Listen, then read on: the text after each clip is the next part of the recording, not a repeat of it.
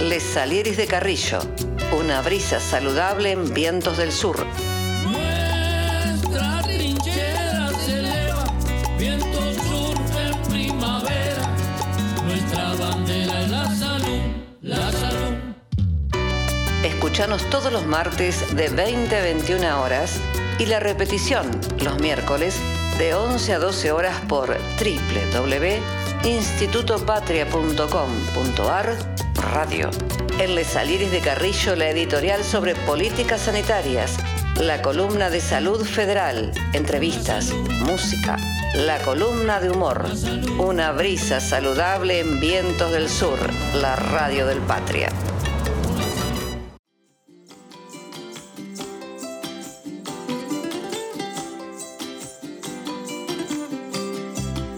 Hola a todos, nuevamente estamos con ustedes, somos Les Salieres de Carrillo, una brisa saludable en Viento del Sur, la radio del Patria.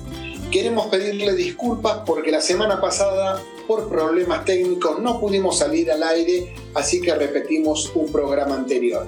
Pero sí, esta semana, todo solucionado, estamos nuevamente con ustedes. Así que saludo a mi compañera de conducción, Juana. ¿Cómo estás? Hola Carlos, ¿cómo estás? Hola a todas, todos y todes. ¿Qué tal? Eh, muy contento de estar nuevamente con ustedes. Eh, así que bueno, eh, arrancando este nuevo programa, ¿qué te parece, Carlos, si empezás con las efemérides?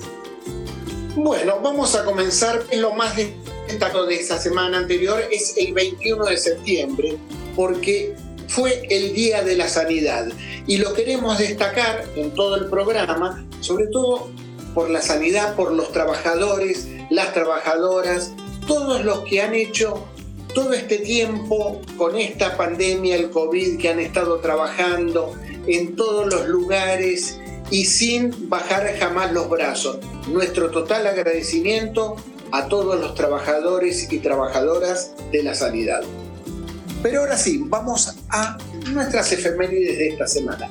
El día 22 de septiembre de 1868 nació el médico e investigador Luis Agote y en 1957 Carlos Howard, profesor de historia y un activista por los derechos LGTB. El 23 de septiembre de 1778 nació Mariano Moreno.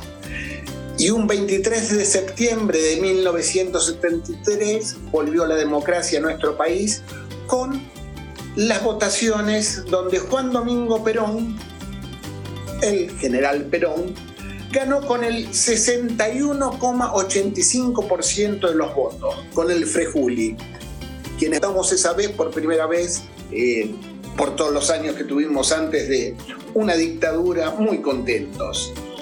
El 24 de septiembre de 1893 nació otro médico y pediatra, Juan Pedro Garrahan. Y en 1940, Amelita Baltar. En 1961, Elizabeth Bernacci, la negra. Y el 25 de septiembre de 1929, Pepe Soriano. Y en 1942, Ringo Bonavena. Y bien, es el día del farmacéutico. Y el 26 de septiembre de 1758, otro médico, el doctor Cosme Abejerich. Y un 28 de septiembre de 1966, recordemos, el operativo Cóndor, donde encabezado por Dardo Cabo, hubo un desvío de una aeronave, un vuelo a las Islas Malvinas para reafirmar que las Islas Malvinas son argentinas. También un 28 de septiembre de 1932 nació un músico chileno, Víctor Jara. Y ahora sí, pasemos a lo que sucedió durante la semana, en la voz de Juana. Sí, hemos tenido una semana bastante intensa. Eh, nuestro candidato y compañero Daniel Goyán estuvo riendo varias ciudades de la provincia y con, em, con motivo del Día del Jubilado estuvo festejando en el municipio de Verazategui junto al intendente y compañero del doctor Musi el Día del Jubilado porque en general tienen como premisa hacer ese festejo con todos los vecinos y vecinas de ese partido. Y bueno, también vamos a recordar que el día 18 de septiembre, hace 15 años, lamentablemente tuvimos la segunda desaparición de Julio López y falta entre nosotros. Así que esperamos, eh, sin lugar a dudas, justicia por esa situación y también desde la Escuela de Gobierno eh, Florial Ferrara de la provincia de Buenos Aires, con motivo de la Semana Internacional de la Salud, comenzó el ciclo Construyendo Soberanía Sanitaria. Y hay una serie de paneles desde el día 20 hasta el viernes, eh, inclusive eh, donde se van a tocar diversos temas y va eh, obviamente también a participar nuestro compañero eh, y candidato a eh, diputado, el doctor Daniel Goyán. Así que celebramos esta serie de charlas que sin lugar a dudas van a seguir construyendo la patria que queremos. Y ahora vamos con nuestra editorial. Hoy vamos a escuchar a José Carlos Escudero, médico, sanitarista, sociólogo, profesor emérito de la Universidad Nacional de Luján y profesor consulto de la Universidad Nacional de La Plata. Él nos hablará de estrategias posibles de desarrollo del Sistema Nacional Integrado de Salud.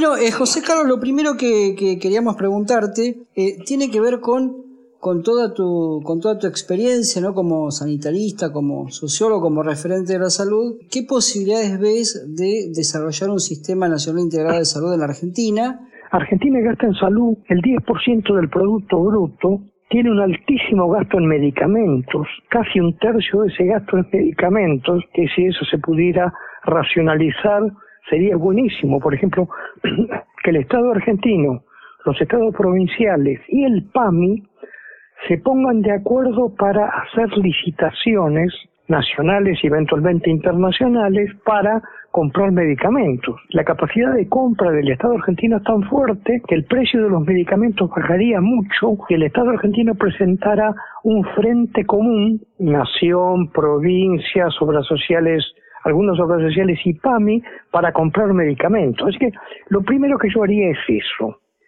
un, un acuerdo de compradores estatales de medicamentos que después negocien los precios, los precios con la industria, como garantizan volúmenes de compra muy grandes, van a poder obtener grandes rebajas. Eso es lo primero que haría. Con respecto a la parte administrativa y legal del sistema, tenemos un problema que Perón y Carrillo no tuvieron en 1946, que los ingleses cuando crearon el Servicio Nacional de Salud británico en 1947 tampoco tenían, pero que es fuertísimo, que es el capitalismo financiero volcado a la salud. Vos tenés ahora la oferta privada supranacional de medicamentos, de tecnología, el lobby de los bancos que venden seguros privados de salud a través de los bancos, ese grupo de gente maneja una cantidad enorme de dinero. En la Argentina controla medios de producción, controla periodistas, crea subjetividad, etcétera, etcétera, etcétera, que es un enemigo fuertísimo que cuando Argentina hizo la enorme reforma de salud de Perón y Carrillo, que en cinco años la mortalidad infantil bajó, creo recordar, de 90 a 55, que duplicó las camas estatales de un sistema de salud gratuito, pagado de rentas generales, esa fue la enorme maravilla de Perón y Carrillo, que hizo que Argentina en ese momento tuviera el mejor sistema de salud de América Latina. Eso, que pudo ser fácil entonces, ahora va a enfrentar lobbies terribles con los cuales nos vamos a tener que enfrentar. Así que ese es mi primer comentario. Pelota en tu cancha. José Carlos, vos, vos siempre eh, eh hablas ¿no? de, esta idea de que eh, la salud es este, mano de obra intensiva, eh, con lo cual requiere de trabajadores y trabajadoras de la salud muy activos en la, en la prevención de la enfermedad, en la promoción de la salud. ¿Cómo sería ese desarrollo pensándolo ¿no? en un sistema nacional integrado de salud? Mira, yo, fíjate lo que está pasando ahora, que estamos empezando a vacunar, peinando el territorio para que la gente que no se pudo vacunar por mil motivos, ahora se le ofrezca timbreando la casa una vacuna que se la podemos ofrecer porque no exigen mucha refrigeración. Por ejemplo, la AstraZeneca o la Sputnik. ¿Te das cuenta? Podemos peinar el territorio para hacer eso, pero podemos peinar el territorio para hacer muchísimas cosas más, de contención, de prevención, de tratar con los pacientes crónicos que están en la casa, de tratar con casos de violencia domiciliaria, enorme cantidad de cosas que exigen que haya muchísimos funcionarios estatales de salud, funcionarios estatales, gente que trabaja para la salud en el Estado que les puede asegurar un trabajo regular, le puede asegurar jubilaciones, vacaciones, aguinaldo, y entonces el Estado sería un excelente comprador y si de mí dependiera yo sacaría plata para contratar medio millón de nuevos trabajadores estatales de salud. Y les diría, trabajadores de salud estatales, hagan sindicatos para tener fuerza sindical para negociar con el Estado futuros aumentos de salario. Eso es mano de obra intensivo. Pero si vos vendés seguros de salud, entre que tenés que hacer una promoción fenomenal, que los gastos administrativos de los seguros son muy altos y que en el fondo tienen que dar beneficio a las grandes empresas financieras a los que pertenecen, eso deja de ser mano de obra intensivo. Eso es capital intensivo. O vender medicamentos carísimos algunos de los cuales no sirven, eso es capital intensivo.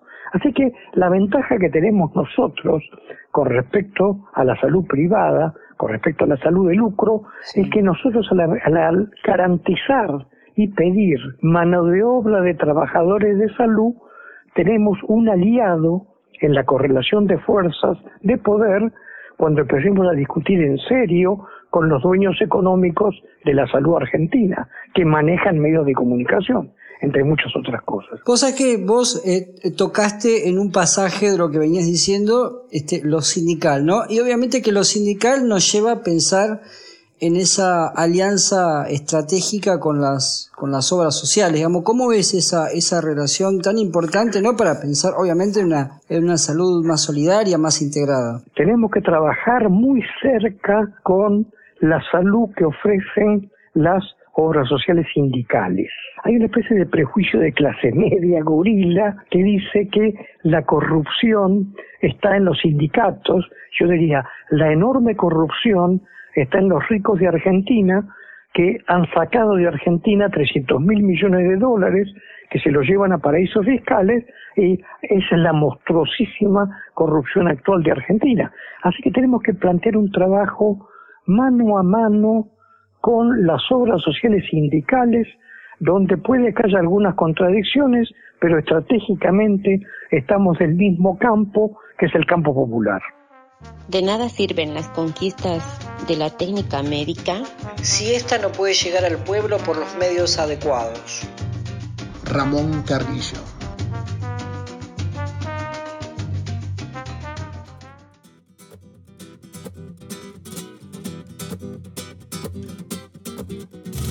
Bueno, la verdad que escuchando al compañero Escudero, muy buenas sus reflexiones, ¿no? Cuando habla del Sistema Nacional Integrado de Salud argentino, de eso se trata, ¿no? De integrar los sistemas para optimizar los recursos. Por eso esa estrategia de la que hace referencia en cuanto a las licitaciones en conjunto para hacer compras entre nación, la provincia, las obras sociales, el PAMI, siempre obviamente van a ser todo un beneficio porque eh, apuntan a racionalizar el gasto y obviamente estos eh, beneficios para el sistema van a, aportar mejores oportunidades para el, reparto equitativo. ¿A vos qué te pareció, Carlos? Como siempre, José Carlos es este, muy explícito cómo habla y cómo dice las cosas y algo que definió, ¿no? Eh, el prejuicio que tiene la clase media gorila con los sindicatos. Y aclara muy bien, la corrupción no está en los sindicatos, sino en los de la Argentina que se robaron 300 mil millones de dólares. Esto es como hablar del aporte solidario. Todavía no sabemos 2.000 personas que no quieren colaborar eh, con el otro, con el país, este, con la gente que necesita algo. Eh, bueno, muy, muy claro como siempre, José Carlos Escudero. Eh, ¿Qué tal si pasamos ahora a otro tema, que sería una entrevista? Sí, seguimos entonces escuchando el trabajo de nuestros compañeros. la entrevista a Víctor Orellana sobre el rol de la medicina general. Víctor Orellana es presidente de la Federación de Médicos Generalistas y es médico de alta montaña en Tucumán. Eh, Anita ha hecho esta entrevista maravillosa, así que vayamos a escucharla.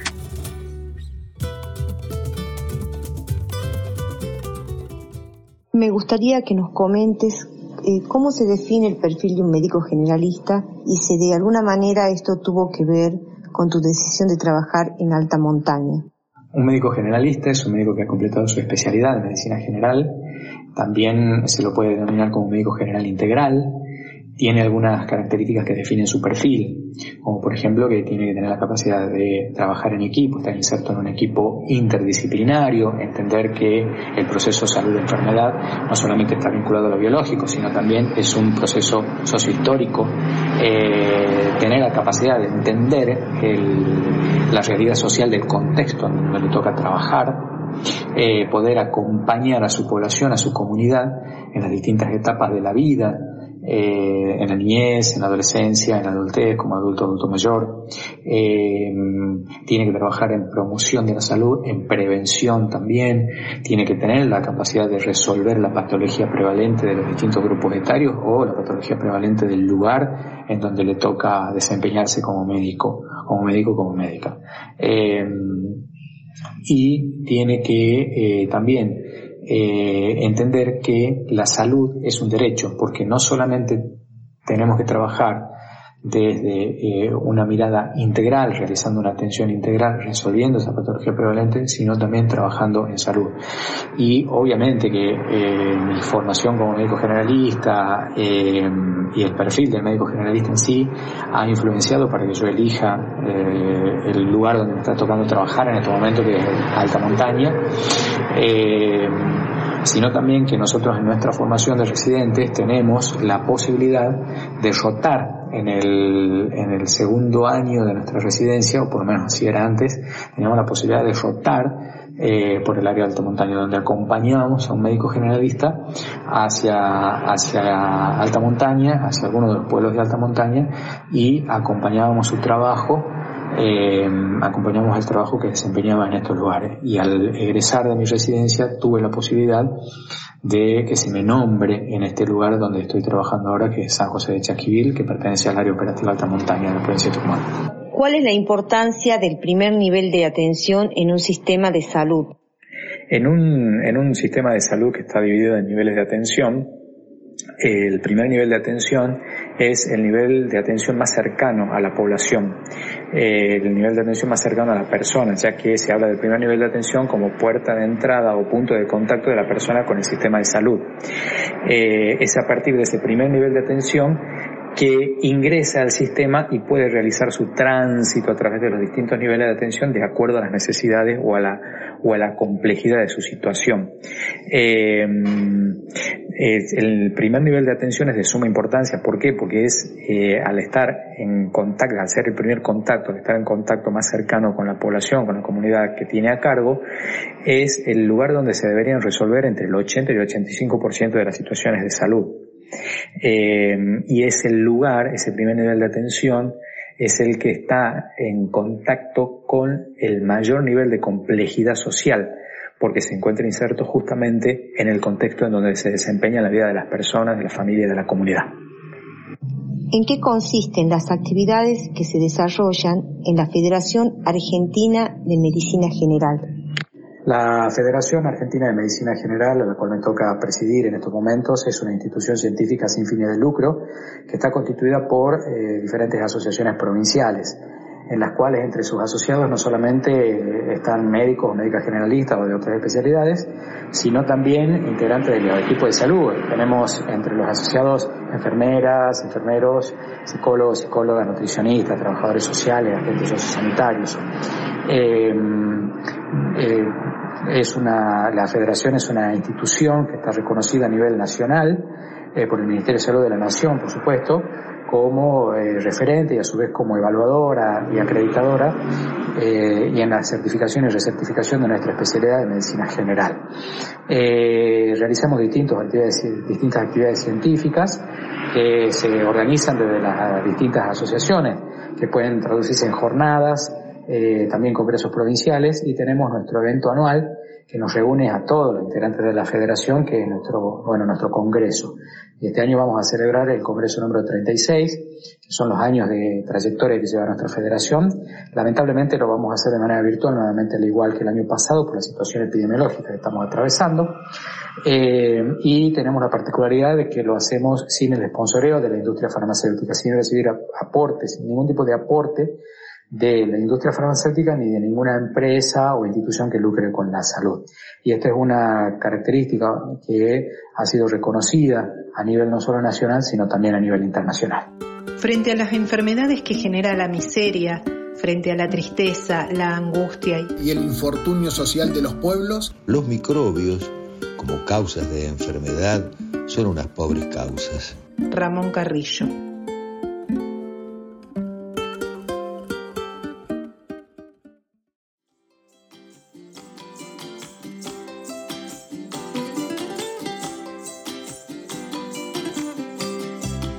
Bueno, la verdad que es muy interesante toda esta entrevista al doctor Víctor Orellana, ¿no? Este trabajo en alta montaña, sin lugar a dudas, muy particular un generalista que habla del trabajo en equipo, le da importancia a todos aquellos eh, pacientes como eh, ser biopsicosocial eh, y también pone en relevancia la escucha activa dentro de lo que sería la atención primaria de la salud, defendiendo la salud como un derecho. Así que eh, la verdad que agradecemos todos estos conceptos tan valiosos del doctor y sin lugar a dudas compartimos cada uno de ellos desde aquí, desde Les Salieris de Carrillo.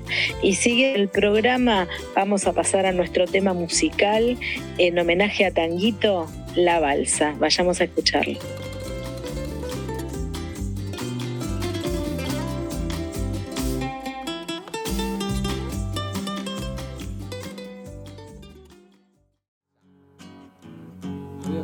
வெளியே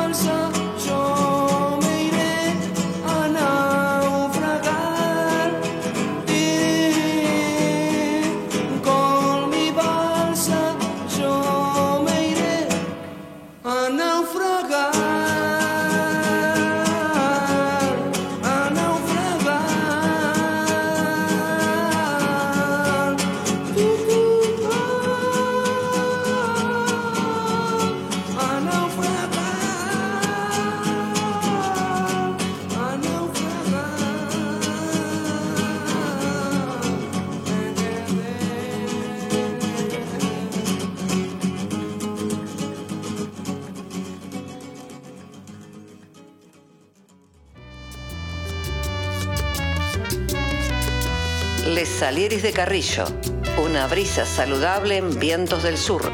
Nuestra trinchera se eleva, viento sur en primavera. Nuestra bandera es la salud, la salud. Escuchanos todos los martes de 20 a 21 horas y la repetición los miércoles de 11 a 12 horas por www.institutopatria.com.ar Radio.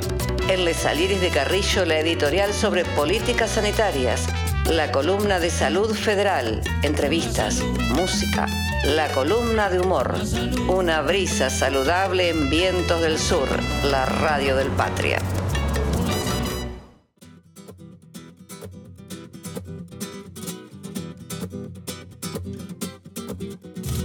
Bueno, qué lindo escucharlo a Tanguito. Quienes quieran seguir escuchando, recuerden también como Ramsés VII, una linda época de él. Y ahora vamos a pasar a escuchar Salud Federal. Vamos con la tercera parte de los agradecimientos al personal de salud en tiempos de pandemia. Escuchamos los testimonios.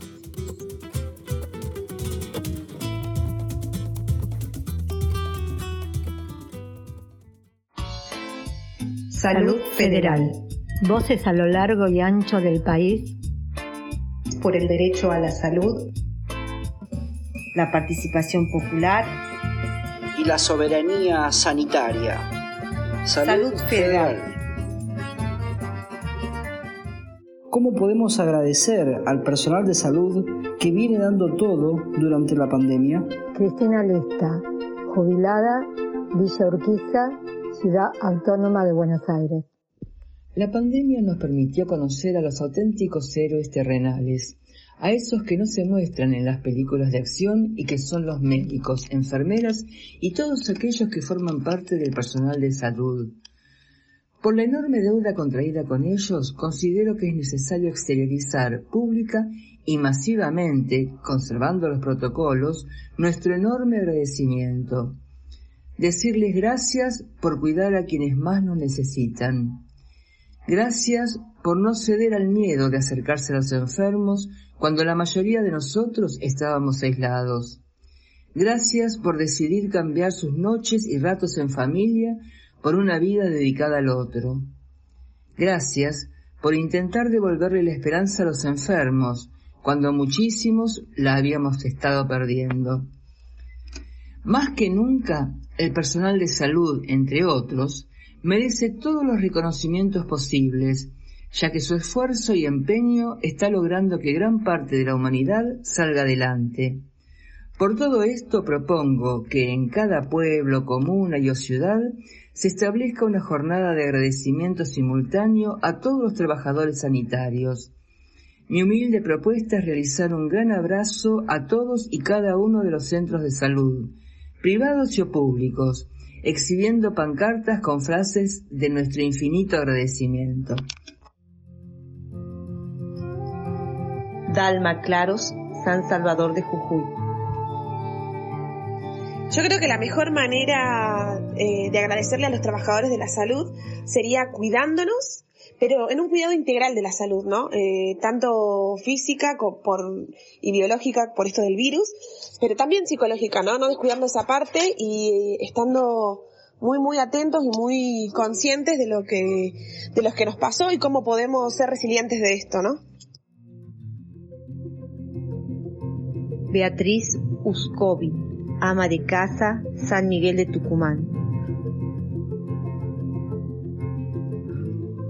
Mi agradecimiento en este día a toda, a todo el personal de la salud que en esta pandemia, minuto a minuto, no ha abandonado su puesto de trabajo y lo ha realizado con una gran dignidad solidaridad y altruismo.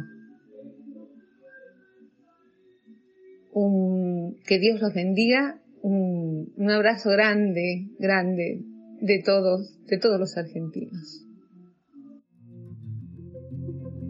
Graciela Robles, profesora de Santiago del Estero.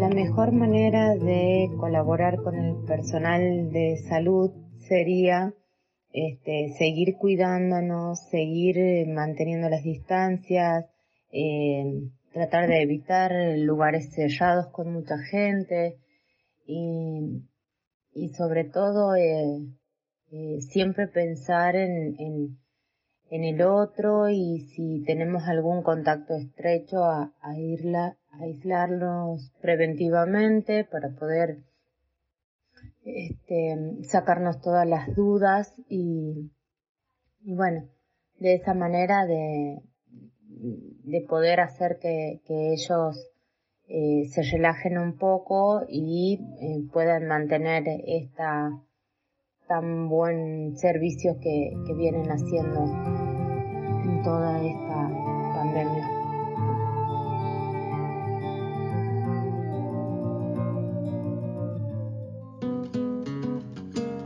Los problemas de la medicina como rama del Estado no pueden resolverse si la política sanitaria no está respaldada por una política social. Del mismo modo que no puede haber una política social sin una economía organizada en beneficio de la mayoría. Ramón Carrillo.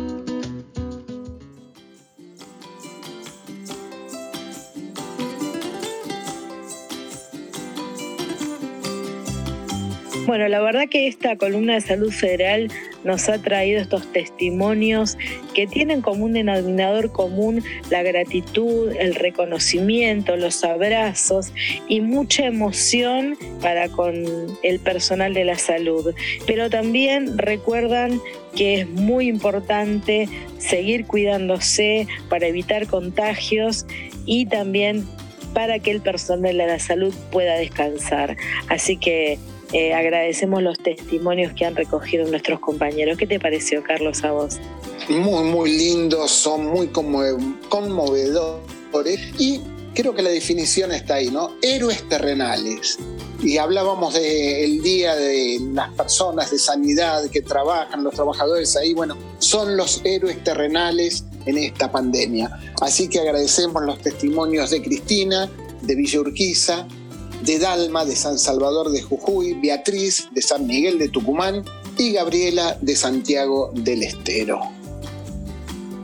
Y vayamos ahora a nuestra infaltable columna de humor de Manos de Rudy, que eh, nos ha traído para hoy Freud electoral. Así que vayamos a verlo.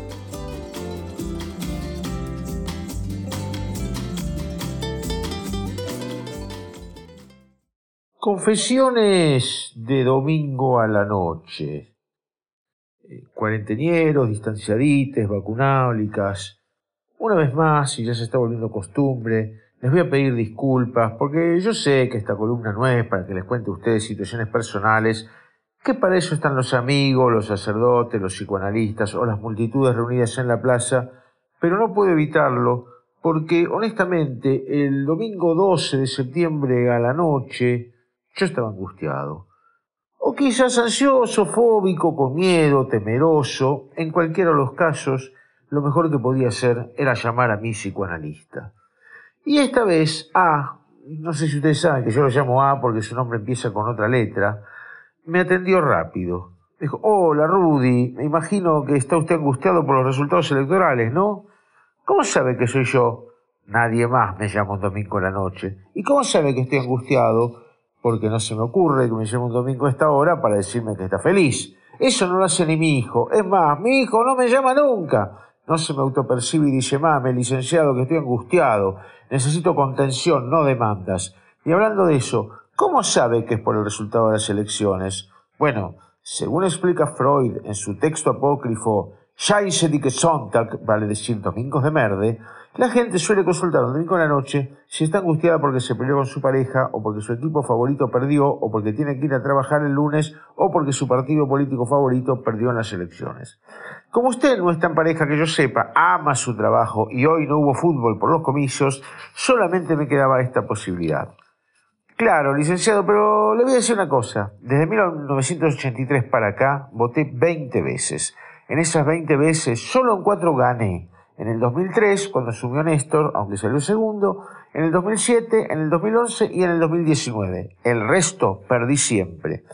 Ah, pero entonces usted está curtido en esto de perder. Sí, licenciado, yo sí, pero parece que el resto del país, o gran parte, no, porque se pusieron todos como loques. Empezaron a decir, que el electorado se volvió de derecha. En realidad, la derecha sacó casi los mismos votos con los que había perdido por goleada en octubre del 2019. En cambio, el gobierno nuestro, frente a todos, sacó mucho menos votos que nadie sabe a dónde fueron a parar. Otras personas dijeron que fue un voto castigo, pero guarda, si cuando tenés hambre votás al lobo feroz para que haya comida, la comida termina siendo vos mismo. Así que sería más bien una especie de voto autocastigo. Otros comentaron que fue un voto de castidad, tal vez enojados por las declaraciones de la candidata bonaerense respecto de la garchitud peronista, un sector reprimido en nuestra sociedad fue víctima de lo que Freud llamaría envidia del sufragio. Otros, por el contrario, dicen que se trató de una actitud activamente militante, no ir a trabajar y quedarse, no ir a votar, perdón, y quedarse todo el día en la cama con su partener practicando peronismo salvaje, fue una manera militar activamente. No faltaron quien comentara que el alto precio de la yerba fue el culpable, porque si alguien preguntaba, ¿tomamos mate o antes de ir a votar? La respuesta era, no, tomar mate no, porque yerba no hay, porque está carísima, y así se le pasaba el tiempo sin darse cuenta. Otros dijeron que muchos peronistas votaron a Manes para que no ganara Santilli, pero esto es como hacer su gol en contra vos para que no te lo haga tu rival para otros. El problema fue que muchos fueron a votar a Palermo, pero les tocaba la 1-11-14 y no pudieron votar. Otros dijeron que era un llamado de atención de Cristina Alberto, de Alberto Axel, de Axel a Massa, de Massa a Aníbal o de Rintintín a Dylan. O bien que seguro las vacunas le cambió el ADN a muchos votantes oficialistas, o que por la pandemia esta vez los opositores no se pudieron ir a Suiza a esquiar y terminaron votando. Algunos creen que el gobierno tiene que cambiar todo, otros que no tiene que cambiar nada, y otros que debería cambiar un poquito, pero tampoco se ponen de acuerdo en qué poquito debería cambiar y qué poquito no debería cambiar. Ahí me paró, me paró, mire Rudy, pare un poquito con todo esto, es muy angustiante, usted está en mejores condiciones que mucha gente para elaborarlo. ¿Por qué me dice eso, licenciado? Pero Rudy me dice, usted me tiene a mí para ayudarlo. En cambio yo, hace rato que llamé a mi psicoanalista, reangustiado, y no logré que me atendiera, porque mi psicoanalista estaba hablando con su propio psicoanalista. Freud, digo fin, digo, lo vemos en la próxima. Mientras los médicos sigamos viendo enfermedades y olvidemos al enfermo como una unidad biológica, psicológica y social, seremos simples zapateros remendones de la personalidad humana. Ramón Carrillo.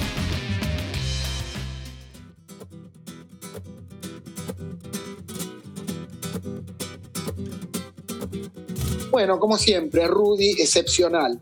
Qué suerte que tuvo esta vez que su psicoanalista lo atendió. Eh, ¿Qué te pareció, Rudy, Juana?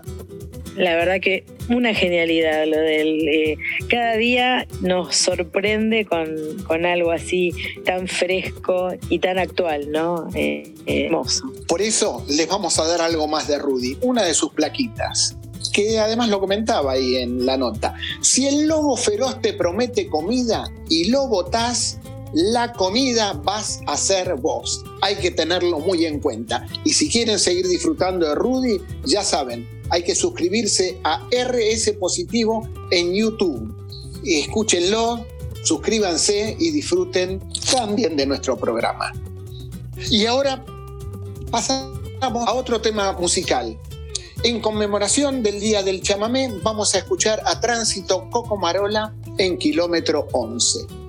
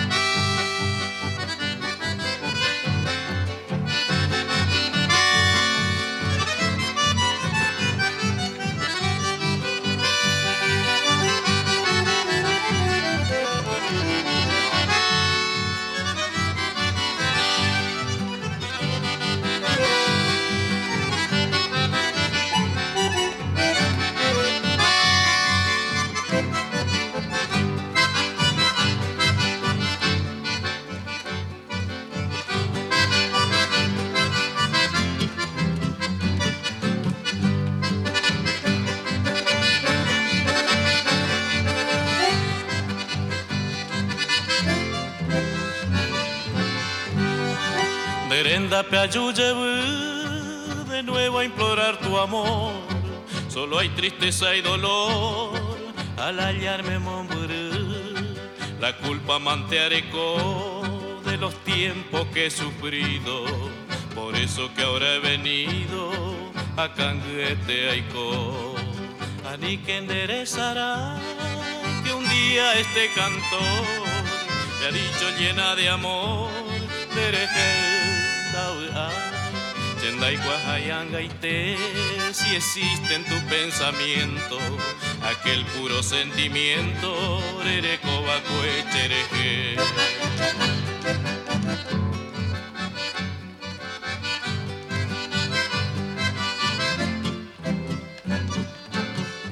Anin kotxe Hangatzen dibei desengainoite manteareko Atxakatau hanga aikua jandere jekuña txepeitzaiko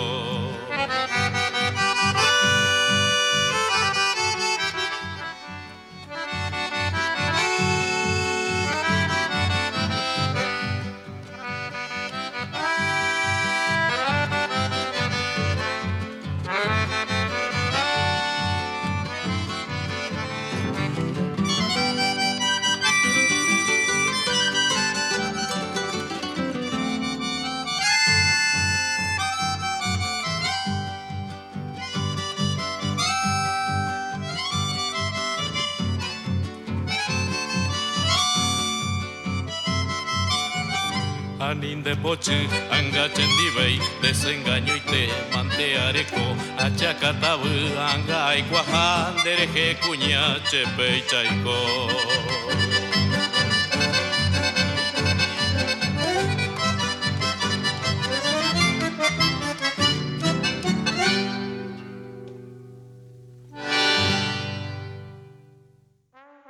De nada sirven las conquistas de la técnica médica si ésta no puede llegar al pueblo por los medios adecuados. Ramón Carrillo.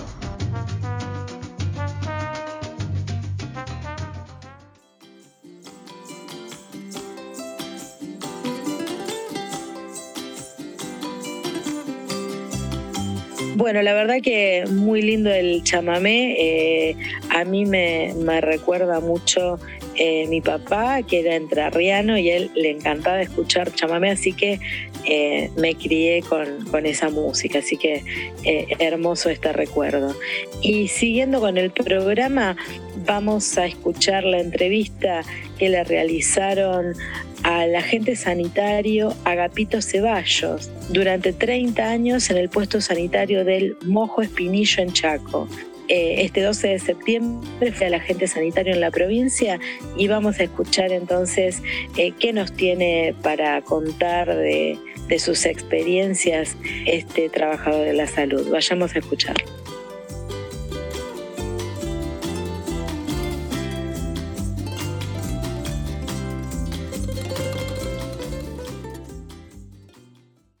Eh, Agapito, bueno, en, principio eh, agradecerte por la nota, saludarte, felicitarte, eh, ¿no? Por, por todo tu, tu, trabajo tan, tan importante ahí con la, con la comunidad y contanos, digamos, cómo, cómo han sido estos años de trabajo puntual, ¿no? En la salud, ahí muy, muy cercano a la, a la, comunidad. gracias por las felicitaciones. sí, este, buenísimo porque el trabajo rural de nosotros en los puestos sanitarios B tiene una función muy importante en la parte rural. El agente sanitario tiene un rol muy importante. ¿Por qué? Porque es el primero que se junta con la población y con los problemas de salud que tiene la población y también el que está al tanto la situación de su población y siempre está recorriendo terreno, este, está haciendo prevención de la salud, promoción de la salud, captación de desnutridos,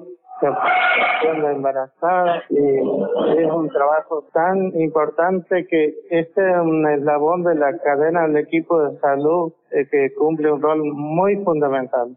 Ahí, digamos, eh, ustedes están organizados, organizadas en Consejo de Salud, ¿verdad? ¿Cómo es esa experiencia? Eh, buenísimo. ¿Por qué? Porque cada paraje, eh, la comunidad eligió su consejo de salud y le estamos luchando y a partir de marzo se trabajó recién eh, más o menos un poco más firme y bueno, y estamos logrando muchas cosas con eso. Por lo menos eh, se está, como vamos a decir, nos estamos escuchando, eh, o sea que al ministerio o al gobierno están llegando las voces de la necesidad que ocurre en el campo. Por ejemplo, unos puestos sanitarios que estaban caídos, uno el mío, otro de otro paraje también, ahora ya se están construyendo esos puestos y así sucesivamente se va continuar por los otros parajes que con la lucha de todos los consejos de salud se llegó a eso. Para que nos escuchan, el puesto sanitario donde donde trabaja, donde trabajó, ¿no? Trabajó Agapito, este eh, tiene 50 años, ¿no? Lo cual tiene todo una historia más que importante, ¿no? Digo, y ahí en, en ese en, ese laburo, ¿no? en el puesto sanitario, ustedes son miembros no originarios, digamos, ¿cómo es esa, esa, esa, experiencia también no de, de tener esa relación no entre los saberes populares que seguramente traen las comunidades originarias ¿no? y, y el modelo más que más podemos decir hegemónico de, de, la salud? Sí, eh, lo que pasa es que acá este, trabajamos integralmente, integralmente eh, hay poblaciones de originarias y también hay parte del criollo. Pero se trabaja integradamente en equipo. en equipo, ¿me entiendes? Sí, así es. Y participamos todos en conjunto y compartimos las ideas entre todos deliberamos todas las cosas que haya que tratar, ponemos sobre la mesa, las tratamos y después llegamos a un consenso qué es lo que hacemos. También, de, de, qué se trata, digamos, un consejo de salud, ¿no? Porque es, es algo clave en una comunidad en términos de organización, ¿no? Estábamos amparados por un decreto, por una ley, bueno, eh, con eso, este, con ese estatuto eh, del Consejo de Salud, con eso nos presentamos en cualquier lado y hacemos las gestiones, eh, todas las peticiones que haya que hacer. Se están logrando muchas cosas porque también los consejos de salud participan en las atenciones rurales que se hacen los médicos, los profesionales, vacunación, todo este tema, y también los consejos de salud llevan mensaje a su comunidad, trabajan este, mucha información y también a la institución de salud pública traen mucha información. Por eso es un rol muy importante el Consejo de Salud también. Para quienes nos están escuchando, estamos charlando con Agapito Ceballos, él es este, agente sanitario en El Mojo, en Espinillo, en Chaco. Eh, Agapito, vos sabés que eh, si vos tuvieras que, que contar el, trabajo ¿no? en sí del agente sanitario. ¿Cuál es la, la, rutina de trabajo desde que sale, desde que empieza hasta que se va? La rutina del trabajo es siempre eh, llegando y eh, eh, accesiblemente conversar con la gente y hablar sobre salud, prevención y promoción de la salud. Por ejemplo, ¿qué estamos previniendo a veces? por ejemplo, ahora en este momento, mucha campaña se hizo con un mensaje sobre el COVID, la pandemia, y bueno, mucha, mucha concientización a la gente del cuidado, de todo extremadamente. Eh, se trabajó muchísimo, sobre todo cuando estaban todos en vigencia las cuarentenas. Con, los otros temas de salud, ¿cómo vienen trabajando? ¿Lo, lo vienen relacionando? Sí, así es. Este, siempre tenemos un cuaderno de las visitas domiciliarias y las rondas. Y, y ahí se registra todo lo que uno hace, la charla que da en, cada eh, casa o en grupales a la gente, se registra, queda registrado. Y siempre se habla de todo un poquito. Y mirando todas las parte, viendo si no hay desnutrido, si no hay embarazada y si no hay algún otro problema de discapacidad y todo eso. Eh, yo empecé a trabajar en el año 86. Mm. Desde el 86 hasta el año 98 hemos tenido muchos partos domiciliarios y atender muchos partos en los domicilios. Mm. En esa época lo llamábamos parto limpio y seguro. ¿Por qué? Porque teníamos un equipito que yo transportaba, llevaba las compresas, llevaba las sábanas eh, bien limpita y bueno, se utilizaba esa ropa para hacer un parto limpio y seguro.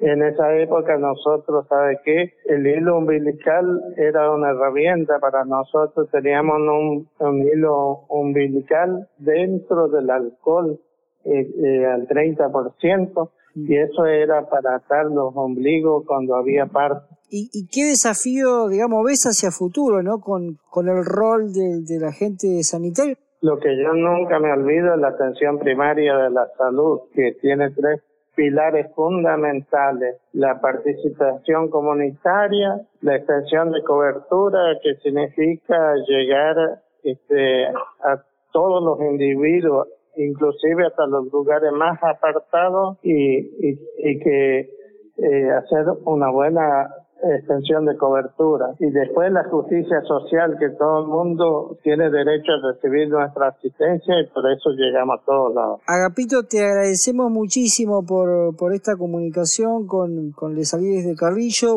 volvemos a felicitarte, a hacer, hacer extensivo el, saludo para vos, para, para tu gente ahí, que sabemos que están festejando en este momento, tanto vos como algunos de tus compañeros, compañeras. Seguiremos ahí en este, en este diálogo tan, tan importante, ¿no? Que tiene que ver con la participación popular y con nuestro pueblo implicado en la salud, ¿no? Tan importante. Así es, muchísimas gracias por las felicitaciones. Y bueno, el mensaje para todo el futuro es que siga existiendo el agente sanitario y que siga existiendo la atención primaria de la salud y, y que eh, son eh, históricamente el agente sanitario ha cumplido un rol pero muy fundamental en muchos años. Eh, yo siempre recuerdo el primer agente sanitario que vino a la zona era don Domingo Pasión Sosa, que trabajó 40 años en Estirillo y él trabajó pero solo, eh, sin medio de movilidad, pero ahí eh,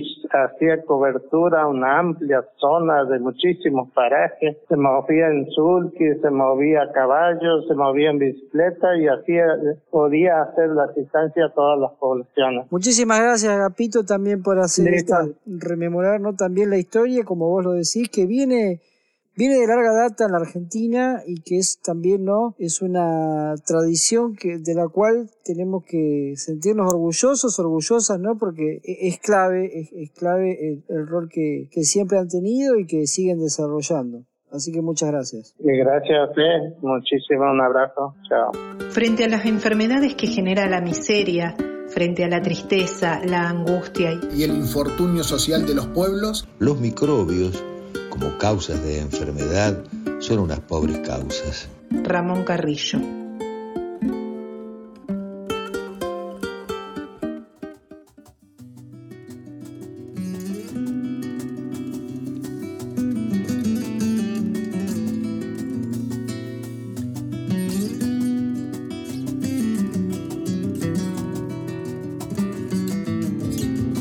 Interesante todo lo que dice Agapito Ceballos.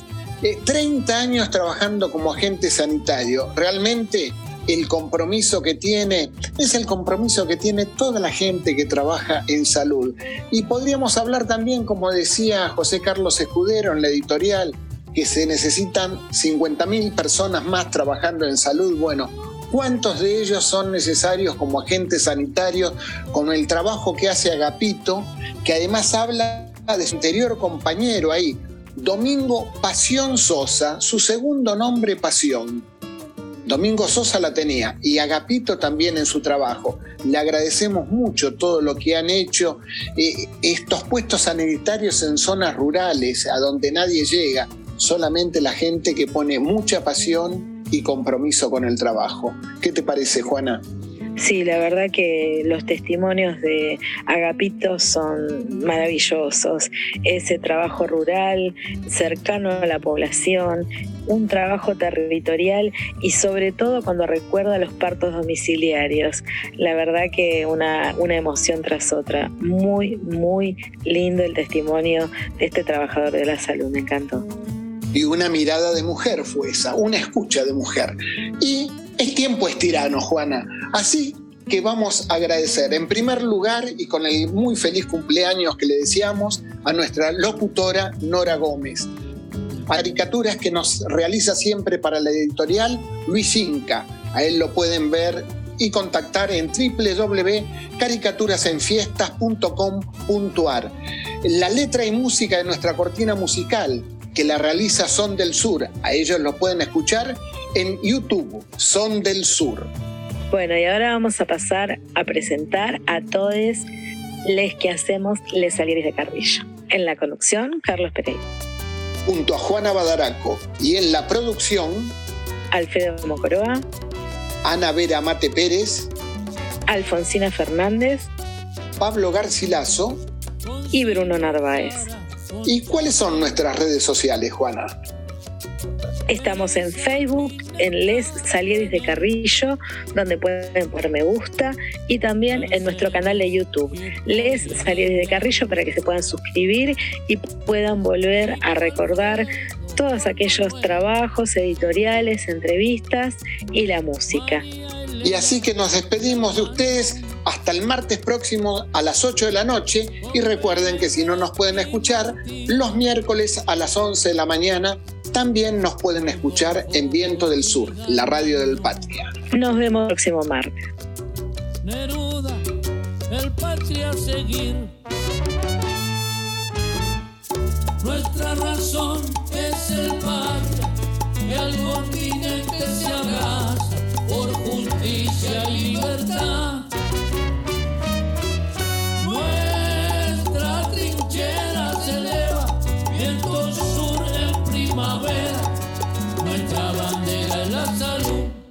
la.